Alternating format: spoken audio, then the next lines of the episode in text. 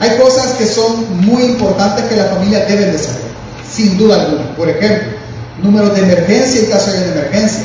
¿Qué hacer? La familia debe de saber qué hacer en caso de emergencia. ¿Cuál es el plan de emergencia? El plan de emergencia es todos a la puerta, la sacamos de la casa. No, debe de existir un protocolo y la familia debe saberlo. ¿Dónde ir en caso de cualquier emergencia? ¿Dónde están los documentos importantes? Son escrituras de casa, si son lo que sea que sean. Es necesario encontrarlo y que la familia sepa. Cuentas de banco, si hay un testamento, entre muchas otras cosas. Es importante que la familia sepa esa información. Pero una de las cosas que debe de entender y saber nuestra familia en lo cual nosotros debemos de instruirlos. Instruirlos me refiero a no simplemente enseñar y, te voy a decir y lo tenés que hacer, sino hacer ejemplo de eso. Es lo importante que es congregarse. Es sumamente importante y esta mañana, si Dios nos lo permite en su misericordia, yo quiero que entienda por qué es tan importante. ¿Por qué la Biblia dice no dejando de congregarnos como algunos tienen, ni siquiera por hábito, por costumbre hacer?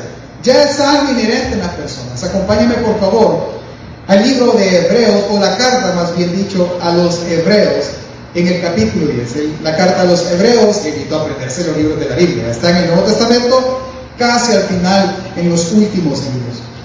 Carta a los Hebreos, capítulo 10, verso 19 al 25. Si no lo tiene ahí eh, aún, pues puede ver la pantalla y con todo gusto puede leerlo desde ahí. Estoy leyendo la Biblia Reina Valera, así que eh, la lectura será muy similar. Dice, así que hermanos, teniendo libertad para entrar en el lugar santísimo por la sangre de Jesucristo, por el camino nuevo y vivo que Él nos abrió a través del velo, esto es su carne, y teniendo un gran sacerdote sobre la casa de Dios, acerquémonos con corazón sincero en plena certidumbre de fe, purificando los corazones de mala conciencia y lavados los cuerpos con agua pura. Mantengamos firme, sin fluctuar, la profesión de nuestra esperanza, porque fiel es el que prometió. Y considerémonos unos a otros para estimularnos al amor y las buenas obras, no dejando de congregarnos como algunos tienen por costumbre, sino exhortándonos y tanto más cuando veis que aquel día se acerca. Ok, el texto no solo nos exhorta a no dejar de congregarnos, el texto de Hebreos nos muestra que es un gran privilegio hacerlo.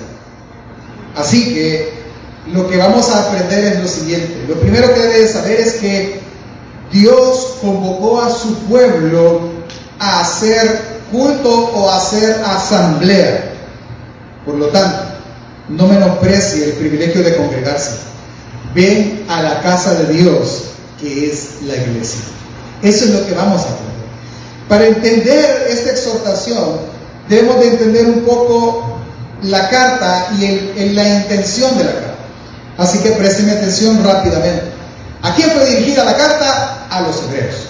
Eso está fácil. ¿sí? ¿Quiénes son estos hebreos? Son judíos que de alguna manera ahora creen, no todos, pero creen en el Señor Jesucristo y en el Evangelio. Pero todos tienen una práctica del Evangelio. Ahora, al entender esto, que ellos son seguidores de Jesús, podemos poner un marco un poco más grande. ¿Cuál es el tema mayor? El hebreo tiene en su mente aún el templo. El templo tiene que ser reconstruido porque el templo es el punto donde yo adoro y me encuentro con Dios. Entonces, teniendo los judíos en mente esto, viene el autor de Hebreos y les dice, yo quiero que ustedes entiendan algunos puntos muy importantes. La carta de Hebreos tiene puntos importantes que el autor quiere que entendamos. Los hebreos que lo están oyendo vienen y dicen, ok, lo primero que debes de entender es que Jesús es mayor que todos los ángeles. Capítulo 1.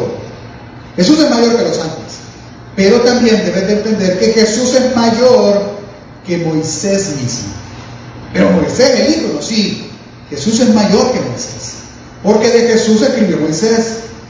Debes de entender que Jesús es mayor o es el sumo sacerdote. No el que teníamos en el templo. Jesús es el sumo sacerdote. Siendo así el único mediador entre Dios y los hombres. Por eso también Él hace una exhortación a perseverar en fe, en congregarnos, en acercarnos a Dios, para no apostatar, es decir, para no irnos. Esta es la línea de Hebreos. Ahí resumimos todo ello. Ahora, teniendo yo sé que solamente eso, vamos a tratar de seguir la secuencia. Lo primero que debemos de saber es que cada vez que tú, que yo, que cualquier conocido no se congrega en su iglesia local sin ninguna causa que lo justifique, lo que está haciendo es menospreciar la convocatoria que Dios el Padre hace a todo aquel que cree, despreciando el privilegio que Jesús compró con su carne. Es ese el desprecio. Cuando me refiero a una, causa, a una causa que no lo justifique, tampoco me voy a poner cuadrado.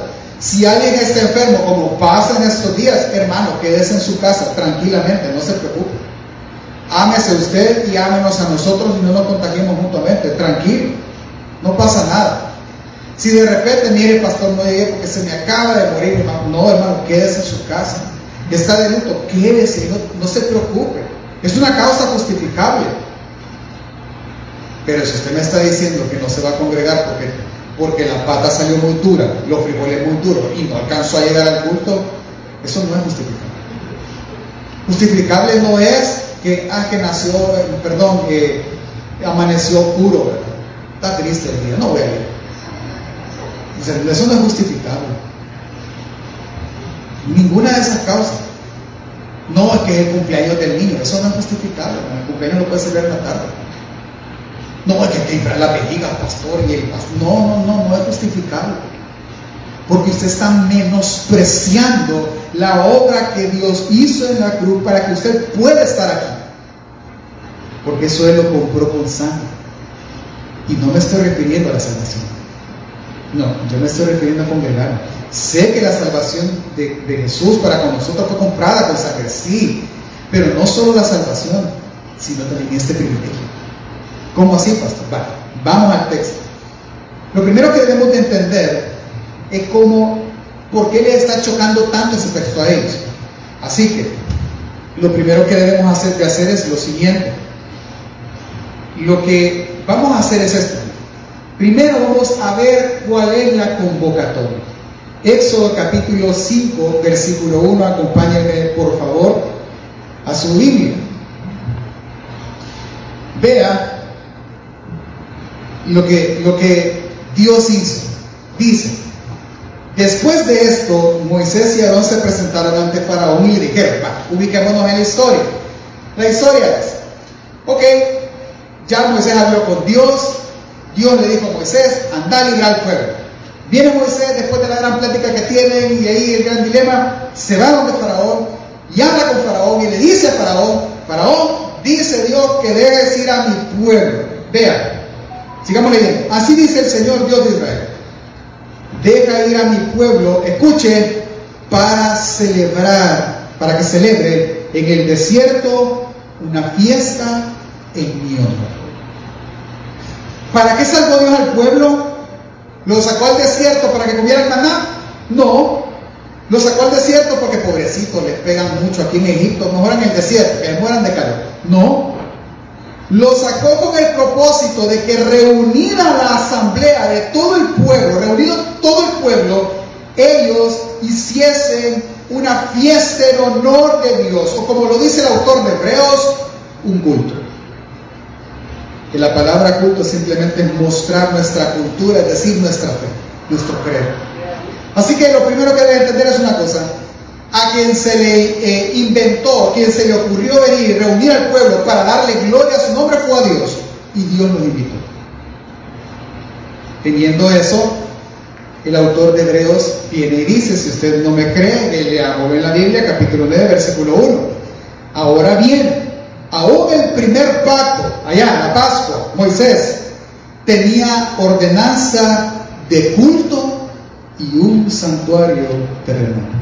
¿Cómo así pasa? Va, voy a explicar. Ponme por favor en la pantalla la, fotografía del templo. Vea.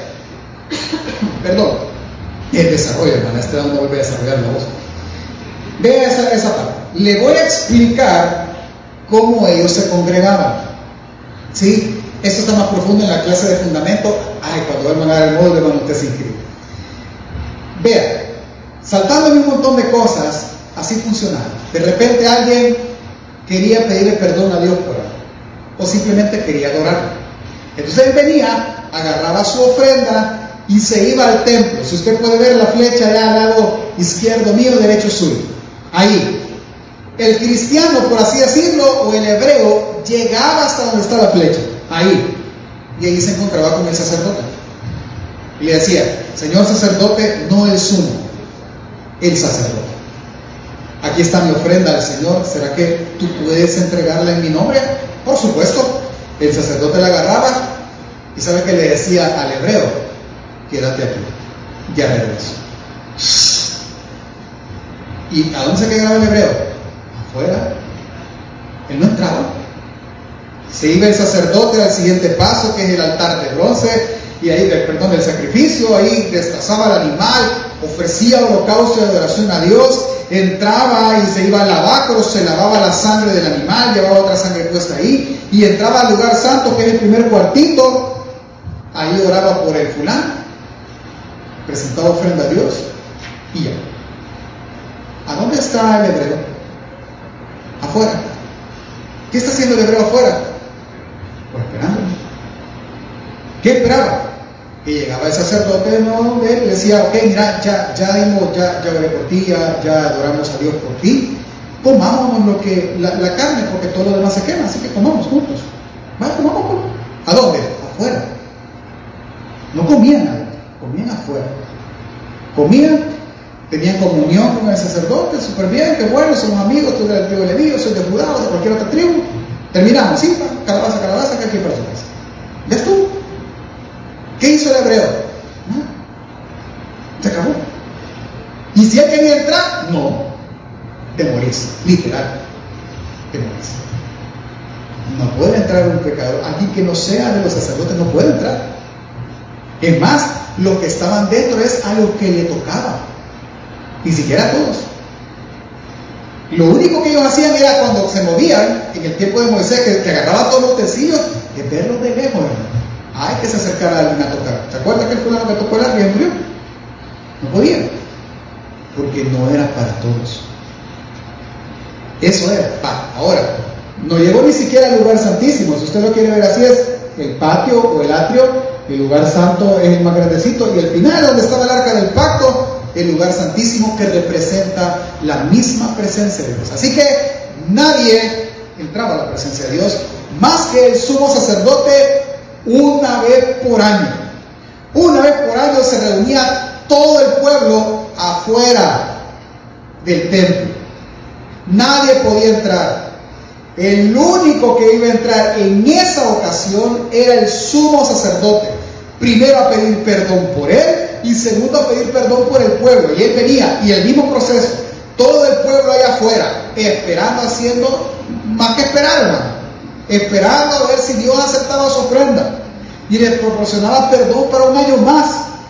Entraba el sumo sacerdote, sacrificaba, eh, eh, simbólicamente transfería los pecados al cordero, se lavaba, entraba y oraba por el pueblo y después ni siquiera se paraba en el lugar santo, sino que abría el velo con un montón de humo enfrente a él y simplemente ponía y esparcía la sangre en el arca pidiendo perdón por los pecados. ¿Y dónde estaban todos los demás? afuera.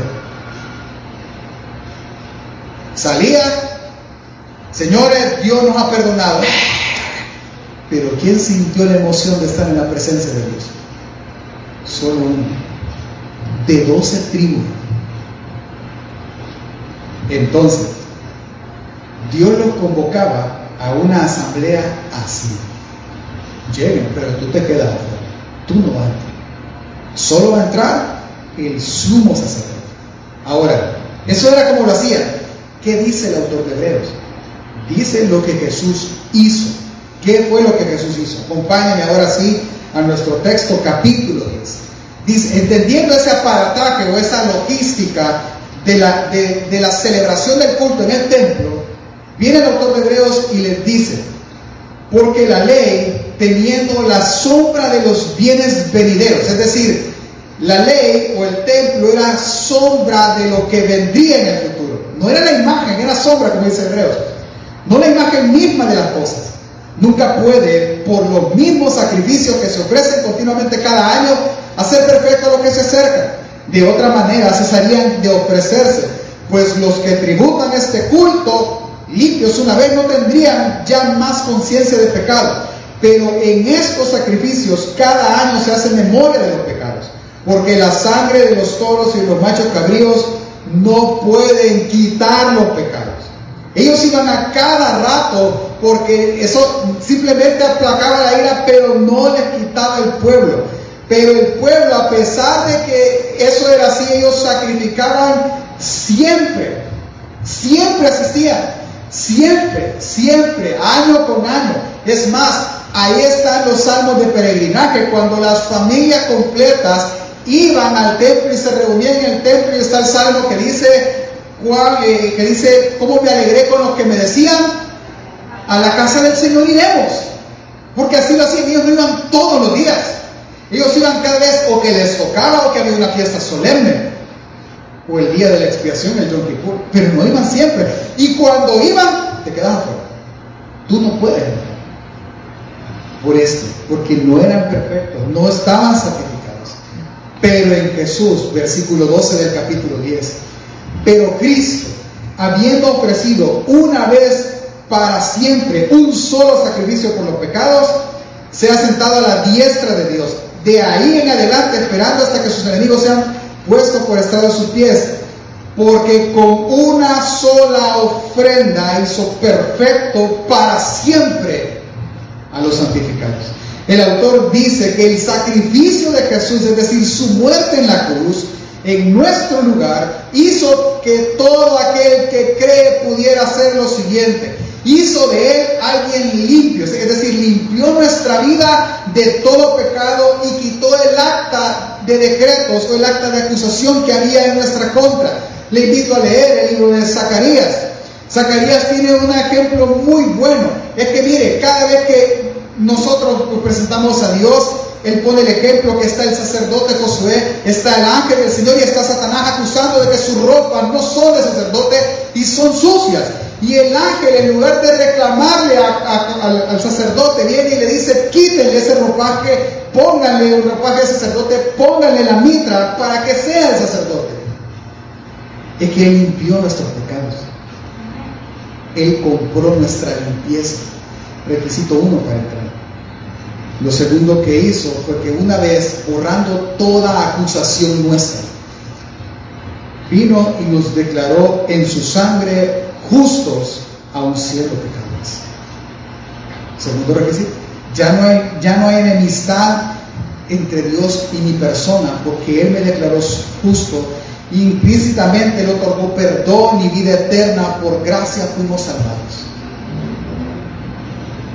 Es que hermano, la muerte de Jesús, es cierto, nos perdonó. Nos hizo algo que nosotros no somos. Vean de la par con todo todo. El justo no es. No, lo es. Pero Jesús lo justificó. El santo no es. Dígale, no sos santo. Los que están en la casa, no, hermano, yo. Pero Cristo Jesús en la cruz nos santificó y nos regenera y nos santifica progresivamente en todo nuestro caminar. Es decir, que la muerte de Cristo Jesús, sin importar cuál sea tu pecado, del cual se te acusa constantemente, del cual te sientes culpable todos los días, la muerte de Cristo Jesús agarra ese pecado y esa culpa y la borra. Y lo tira al fondo del mar y no se acuerda. Y eso es impresionante. ¿Cómo un Dios omnisciente puede olvidar algo? Es que no es que lo olvide, Él ya no quiere acordarse, porque Él ya pagó por tu pecado. Él te hizo, como dice en, Éxodo, Él hizo de todos ellos y de nosotros uno, un pueblo de sacerdotes, hizo sacerdocio santo de cada uno de nosotros. Al ser sacerdote, ¿qué es lo que podemos hacer? Entrar Ya no quedamos afuera, sino entrar. Ahora bien, por esta razón, hermanos, versículo 19. Así que hermanos, teniendo libertad ahora para entrar en el lugar santísimo por la sangre de Jesús, por el camino nuevo y vivo que Él nos abrió a través del velo, esto es su carne, y teniendo un gran sumo sacerdote sobre la casa de Dios, acerquémonos con corazón sincero, en plena certidumbre de fe, purificados los corazones de la mala conciencia y lavados los cuerpos con agua pura. Hermano, lo que le estoy diciendo es, cuando Él muere, dice la narrativa en Juan, que el velo se rasgó de arriba a abajo y que ahora el lugar santísimo podía verse desde el lugar santo. Y si las cortinas del lugar santo estaban abiertas, podía verse desde el atrio. Y si el atrio estuviese abierto porque él estaba ahí, podía verse desde la calle misma. Porque Él pagó el acceso de cada uno de nosotros a la misma presencia de Dios con su carne. Quiere decir que el que antes se quedaba en la puerta ya no se quedaría en la puerta. Ahora podía él ni siquiera darle la ofrenda al sacerdote. Él podía presentar ofrenda a Dios y él puede ir, interceder y orar a Dios. Y él puede llegar y poner su misma sangre en el mismo lugar santísimo porque Dios compró ese privilegio. Por eso, cada vez que decidimos no congregarnos, desperdiciamos ese privilegio. Hermanos, alguien una vez me hizo la pregunta, no la pude responder, para ser honesto. En ese momento. Me dijeron, ¿cuándo dejó el templo de funcionar? Y sonaron los grillos en mi cerebro. Y no encontré nada. Pero después me puse a pensar, ¿y cuándo dejó de funcionar? Cuando Jesús. Cuando los sacrificios ya no eran necesarios. Porque Él quitó de una sola vez y para siempre el pecado de todos nosotros, porque Él era el Cordero de Dios que lo haría. ¿Me doy a entender? Entonces, cuando nosotros, pudiendo entrar al templo, no lo hacemos, menospreciamos ese privilegio. ¿Me doy a entender, familia? Es feo llegar a un lugar y que diga, solo personal autorizado. Se ha visto, se ha fijado que aquí en la iglesia no existe eso en ninguna parte hay, solo personal autorizado, todo el mundo entra donde quiera. Es bonito, no, no hay restricciones. ¿Sí? A veces allá la bodega de los hermanos, hombre, esta bodega tiene un sótano, no importan de todo. Si, un día necesito un carro, te aseguro ellos tienen. Pero hay lugares donde el, acceso es restringido. Y miren lo que hace. Cuando uno, por eso va por el seguro social, cuando uno va al seguro, eh, puede entrar con él, yo veo que puede caminar, que hacia afuera, qué feo. horrible eso. Qué irónico que uno quiere entrar donde no lo dejan y donde puede uno se niega para ir. Y debe entender es que él compró el privilegio. Y cada vez que por causas no justificables, no importantes e indispensables, nosotros decimos, no quiero ir a congregarme, nosotros menospreciamos ese pago que simbolizó la sangre del Cordero. Qué triste. ¿Sabe qué es lo más triste? Es que hasta Jesús asistiría. Mire, ¿cuántos han ido a un lugar donde de verdad es, uno dice, mira, vamos a hacer el esfuerzo de entrar porque queremos ver a, no sé qué ido a ver usted, usted sabe. Me acuerdo que yo no soy mucho de andar en esas cosas, yo de verdad no, no, no, no. Un día fuimos a ver a los paupas, todos con mis hijos pequeños. Ah, fue mar y tierra con mi esposa, fue para entrar al gimnasio nacional. A ver a los, en mi mente fue, ¿y qué tipo de perro voy a ir a ver? Si usted ha visto los paupas, hermano, es maqueta de perro y, el, y, un hombre en medio, o sea, y los niños emocionados, súper, todos los niños gritando, Y llega un momento que hasta el adulto grita. Si hacemos eso por, por algo que es falso, si yo le dijera que el mismo Jesús se congrega y va, ¿qué pensaría usted? Entienda que Él, escuche lo que le voy a decir, Él no solo compró la entrada al lugar santísimo y a la misma presencia de Dios, sino que Él va también. Y usted lo menosprecia. Qué duro es eso.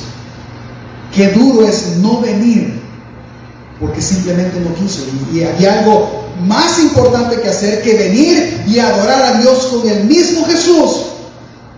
No, pastor, yo eso sí no lo voy a creer. Va. Salmos, vaya al libro de Salmos conmigo. Allá por el capítulo 3 de Hebreos, usted vaya a Salmos 22. El autor cita un versículo de Salmos. Pero el Salmo es impresionante. Salmo 22.1, si usted lo tiene en la Biblia, lo vamos a leer y usted me dice de quién son esas palabras. ¿Sí? Salmo 22.1 dice, Dios mío, Dios mío, ¿por qué me has desamparado? ¿Por qué estás tan lejos de mi salvación y de las palabras de mi clamor? ¿De quién son esas palabras? ¿Acaso no son las mismas palabras que Jesús dijo en la cruz? Alguien podría decir, ah, ok, pastor, entonces Jesús en la cruz citó ese salmo. Puede ser que sí, pero recuérdese que esto es palabra de Dios. Quien inspiró estas palabras fue Él. Sin hacer mayor explicación y síntesis de esto, entienda que estas son las mismas palabras de Jesús, porque Él inspira al salmista a escribir estas palabras. Y Él empieza a poner, y si usted lo lee, usted va a ver que es el momento en que Él está en la cruz. Él está anunciando su muerte en este salmo. Pero el salmo no termina ahí. Vaya al versículo 22 conmigo.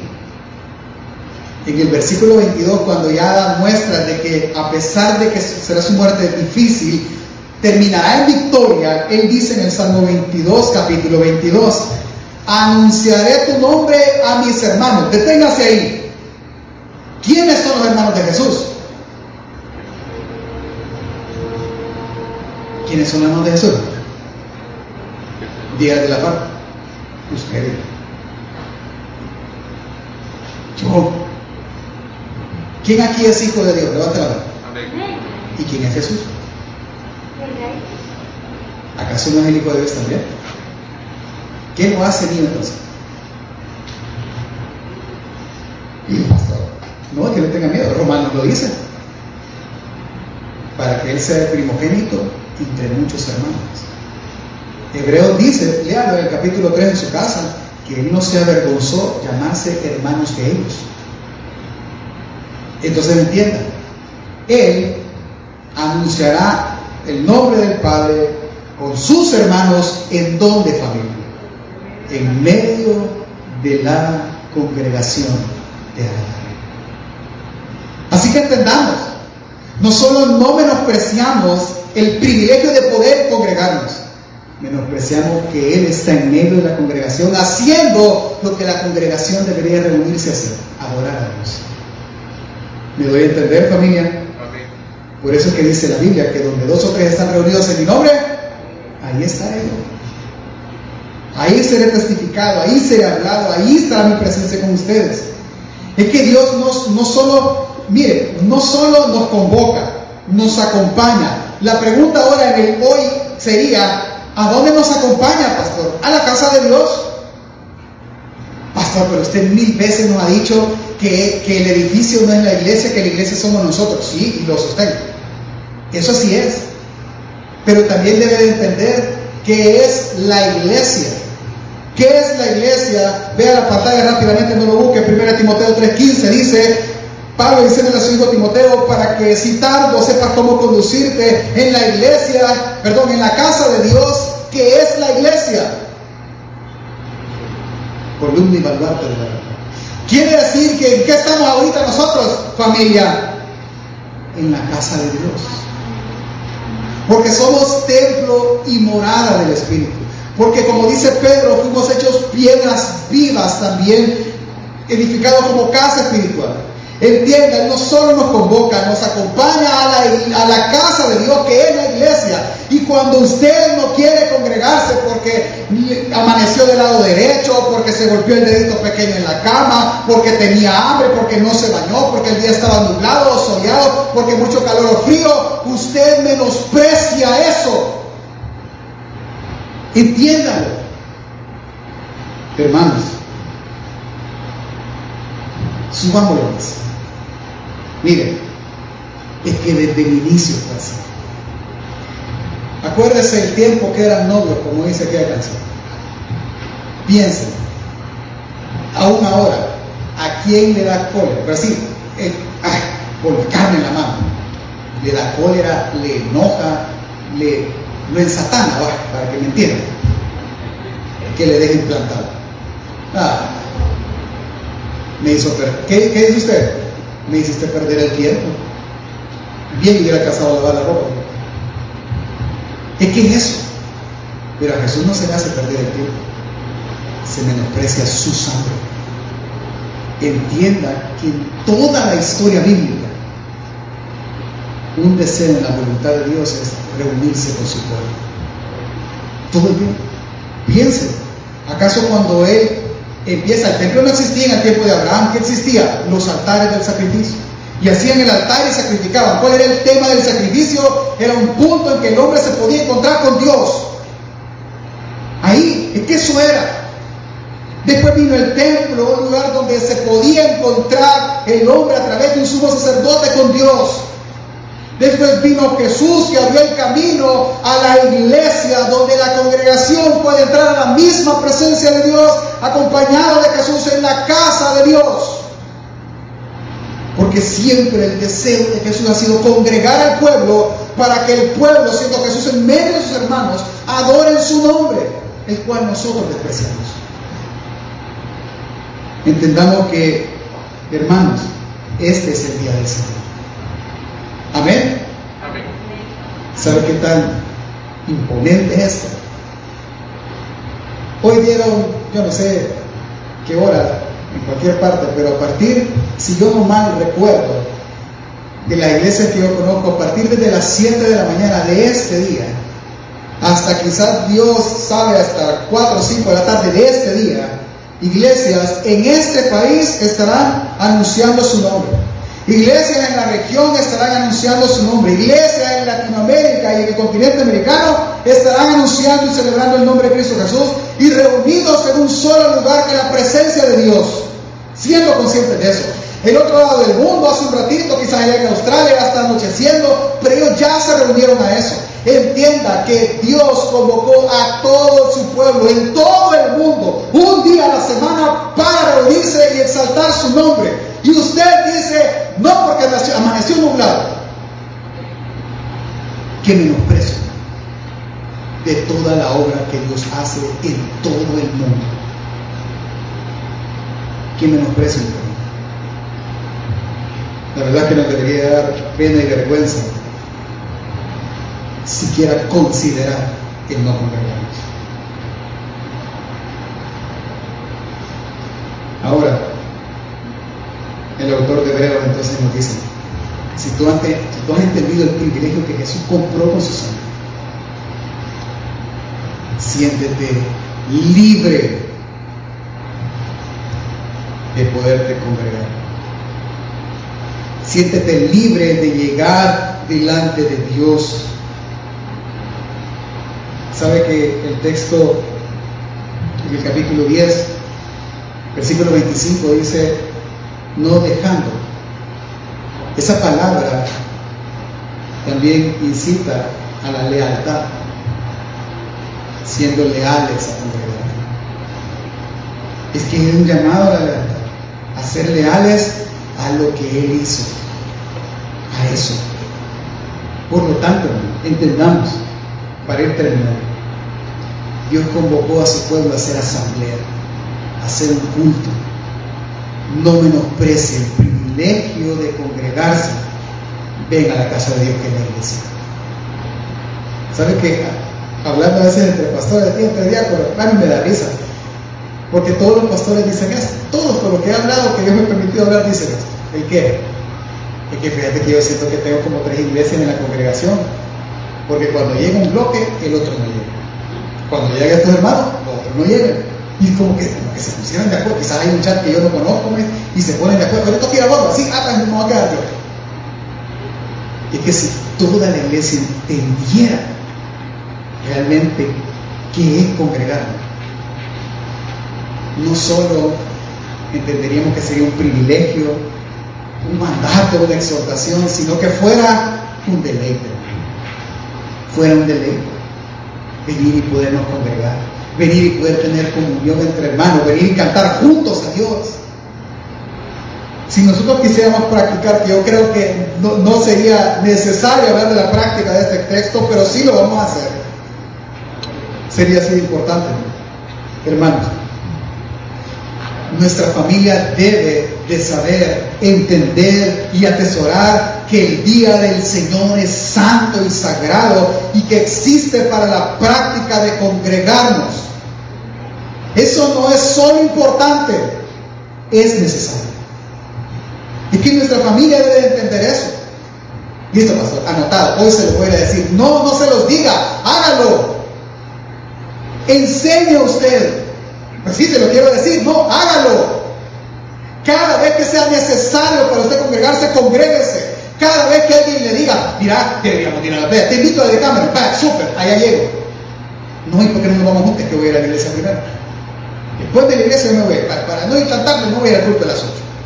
Y allá llego rapidito. Es que debe de ser su estilo de vida, porque esto es un privilegio. No todo el mundo puede hacerlo y no todo el mundo quiere hacerlo. Entienda y voy a guardar su corazón, hermano. Aunque a los pastores no le voy a engañar, nos afecta. O sea, nos, afecta porque usted no sabe lo que, implica enseñar, lo que implica venir y hacer lo que hacemos. Claro, es un don, es una gracia que Dios nos ha dado y nos ayuda a hacerlo, pero lo que predican en esta iglesia no van a mentir. Hoy es domingo, Usted se va a ir tranquilo, todos vamos a ir a la casa, vamos a descansar. Para mí es lunes. Vamos a predicar el domingo. Y voy a ver qué me toca, porque ya hay una serie que seguir. Pero cuando no existe serie, por ejemplo, el, otro domingo, el otro domingo va a estar afligido. ¿Por qué? Porque el lunes y se me acabó la serie. ¿Qué implica? Orar, leer, pensar, estudiar que vamos a predicar por cinco o seis las semanas que se Es una aflicción, paso el lunes, ah, pero no puedo dedicar mucho tiempo porque es estudio bíblico el martes. El martes ni, lo veo porque el martes es estudio.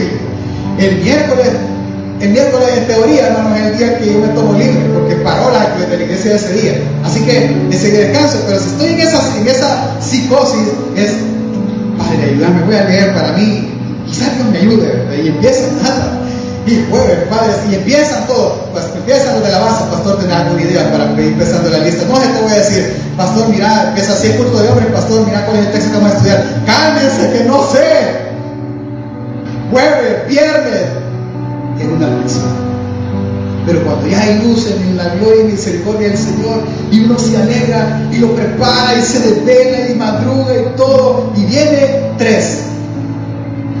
Uno predica como que fueran un millón corazón de uno, en la carne, no estimula la conexión. No lo hace. Es que la congregación está para eso. Ya lo va a ver. Cuando Él nos exhorta a no dejar de congregarnos, es por, por hacer varias cosas. Uno, es para que usted se acerque a Dios. El congregarse no es ganas de estar, de, ver la iglesia con miles, con millones de gente. No, es para que usted se acerque a Dios porque es excelente que se acerque individualmente a Dios y le exhorto a hacerlo a través de la oración y la lectura bíblica personal. Pero cuando se hace comunitariamente, se hace con el mismo Jesús en medio nuestro. Así que es mejor. Porque el deseo no es que solo lo haga individualmente, sino también colectivamente, siendo Jesús el centro de cada uno. Dos, ya que tenemos esta libertad, mantengámonos firmes. Muchos dicen, una vez Dios me ha salvado, pues no hay problema. No, sí hay problema. La idea no es que Dios te salve y vive como quieras. Dios te salvó, quitó el acta de decretos que tenía en su contra. Pero por eso la carta de los hebreos termina diciendo, corramos y terminemos la carrera puestos los ojos en Jesús, autor y consumador de la fe. Es que mantenerse firmes es un llamado a la perseverancia en el Evangelio y en la práctica de congregarnos. Y en la práctica de con nuestro ejemplo instruir a nuestra familia a hacerlo. Y lo tercero es que debemos de congregarnos considerándonos cada uno de nosotros a las buenas obras. Mire, si Dios nos lo permite, ya por el mes de julio, vamos a hacer una semana que sea una semana profunda.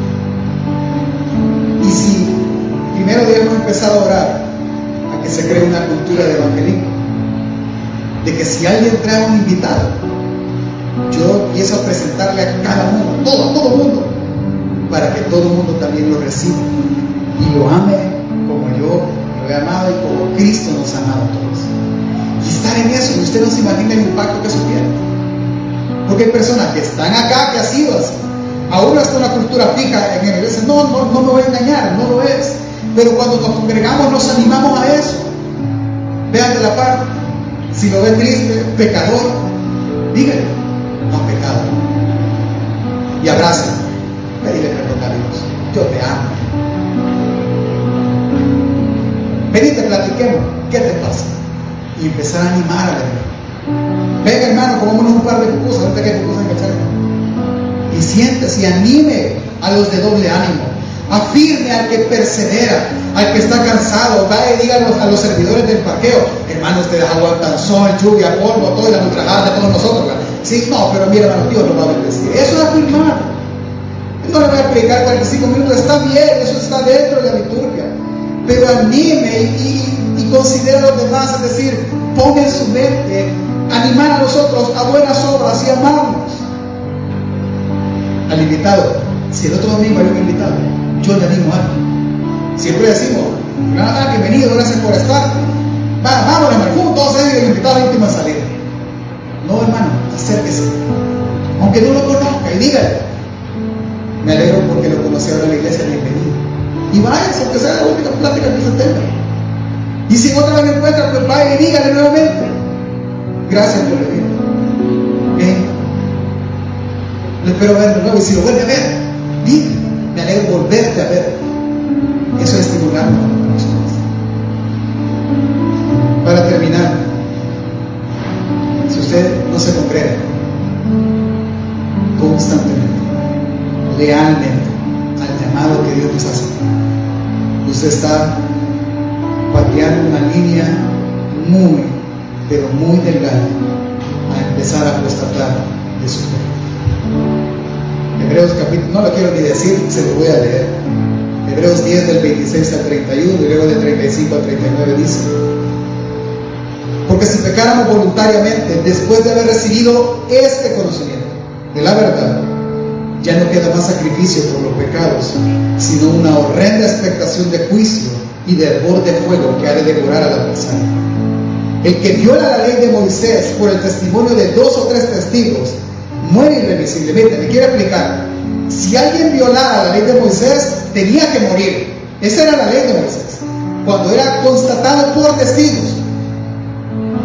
En el contexto y en medio de la exhortación a congregarnos, él dice, cuánto mayor castigo pensáis que merece el que pisoteara al Hijo de Dios y tuviera por inmunda la sangre del pacto en la cual fue santificado e hiciera frente al Espíritu de gracia no congregándose. 30. Pues conocemos al que dijo, ni es la venganza, yo daré el pago, dice el Señor. Y otra vez el Señor juzgará a su pueblo. Horrenda cosa es caer en manos de Dios vivo. 35. Pero hermanos, no perdáis pues vuestra confianza que tiene grande galardón, porque os es necesario la paciencia para que habiendo hecho la voluntad de Dios, obtengáis la promesa, porque aún un poquito y el que ha de venir vendrá y no tardará, mas el justo por fe vivirá. Y si retrocediere no agradará a mi alma, pero nosotros no somos los que retrocedemos para perdición, sino que los que tienen fe para preservación de la vida. Hermano, si tú no te congregas. Tú estás a un paso de apostatar de la fe. De no solo menospreciar la sangre. Y si el que menosprecia la ley debe de morir irremisiblemente, el que menosprecia la sangre caerá en manos de un Dios La pregunta es, ¿por qué el autor de Hebreos está escribiendo esto una iglesia, al cuerpo de Cristo, porque entiende una cosa, que estaban en medio de nosotros, pero no eran de nosotros. Él no está dando por sentado que todos son creyentes. Él está llamando al arrepentimiento al que no lo es, para que se congregue, para que sea firme y persevere. Y al que es, le está diciendo, tú no sos de los que retroceden, porque tú has amado al Hijo que te amó a ti primero. Póngase de pie. Yo espero darme. Y si no me di a entender, hermano, pues vuelva a oírlo hoy en la tarde, porque queda grabado en Facebook y usted tiene el enlace a su lista. Vuelva a oír. No me queda claro, vuelva a oír. No me queda claro, vuelva a oír. Le voy a decir. Yo escuché pregunta de otro pastor. Cuando yo la escuché, hermano, mi cabeza explotó. No, yo la escuché por la clase que di la semana pasada del hábito de Pero cuando la escuché, mi esposa me dijo, ¿qué te pasa? Y le empecé a contar. Y ella me dijo, esto sería bonito que le enseñara a la congregación. Y empezamos a pensar y llegamos a esto, que debemos de enseñar a nuestra familia. Yo no voy a dar el mérito, pero le voy a decir lo que pasó. La oí para la clase bien, o sea, súper. Leí toda la carta de Hebreos. Pero cuando estaba preparando la prédica, no, no, que no, ya me perdí otra vez. ¿Y qué vas a hacer? A oír la prédica otra vez. Y la oí otra vez. Ya, no, otra vez. He oído la prédica como cinco veces. Para con temor temblor exponerse a ustedes también. Si no me entendió, vuélvalo vuélvalo vuélvalo vuélvalo vuélvalo a oír. Porque no puede ser que sigamos menospreciando la sangre de Cristo Jesús. No puede ser. No puede ser. Si en algún momento la han menospreciado, hoy es el momento de pedir perdón. ¿Por qué pasa? Porque quien convocó esta congregación no fui yo, no fueron los diáconos, no fue el pastor que estaba de mí, no fue la persona en esa empresa que quiso venir y hacer un devocional con su empleado. No, no fuimos ninguno de los tres. Fue el Rey de Reyes y Señor de Señores. Él convocó. Así que cuando tú asistes a esa convocación, tú menosprecias el privilegio y la invitación a venir a la casa de Dios, que es la iglesia, columna y baluarte y defensa.